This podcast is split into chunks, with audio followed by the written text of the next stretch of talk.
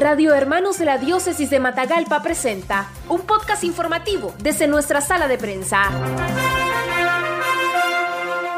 Economía local muestra positivismo en los primeros tres meses del año 2021. Según especialistas del sector económico, para este primer trimestre del año 2021, la actividad económica, tanto local como nacional, muestra mejoría después de las diversas afectaciones que ha venido enfrentando el país. En Matagalpa, la actividad económica se vislumbra positivamente por diversos factores: el cierre de la cosecha de café, la cosecha de apante, que es muy bueno en esta ciudad, y las remesas que siguen impactando así lo ha expresado el economista Rodrigo Rizolazo.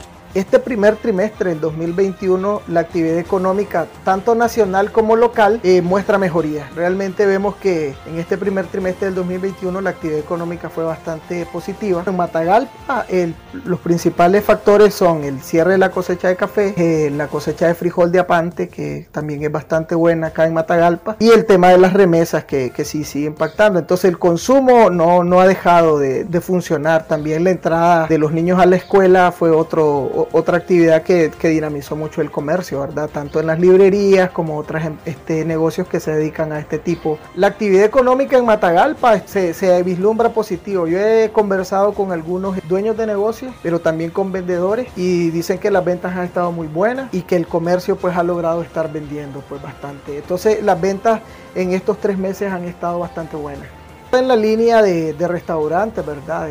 De, restaurantes, de negocios de, comida. Eh, también se ha visto la apertura de negocios de venta de ropa de, segunda, como se le conoce, ¿no? La, ropa usada se ha visto también este, bastante negocio de esa parte.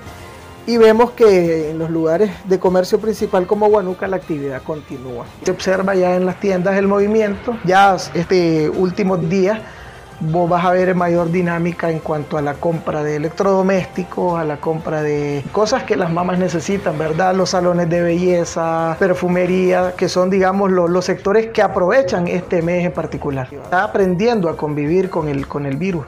O sea, se están cuidando siempre con el uso de sus mascarillas, con el lavado de manos, pero al final este, no dejaron de, trabajar en el tema de, sus negocios. No cerraron los negocios como la primera vez. Por tanto, este, la gente ha aprendido, ha tomado el riesgo y, han este, logrado convivir con las dos cosas, buscándose el día a día junto con el tema del cuido, pues, ¿verdad?, del COVID-19.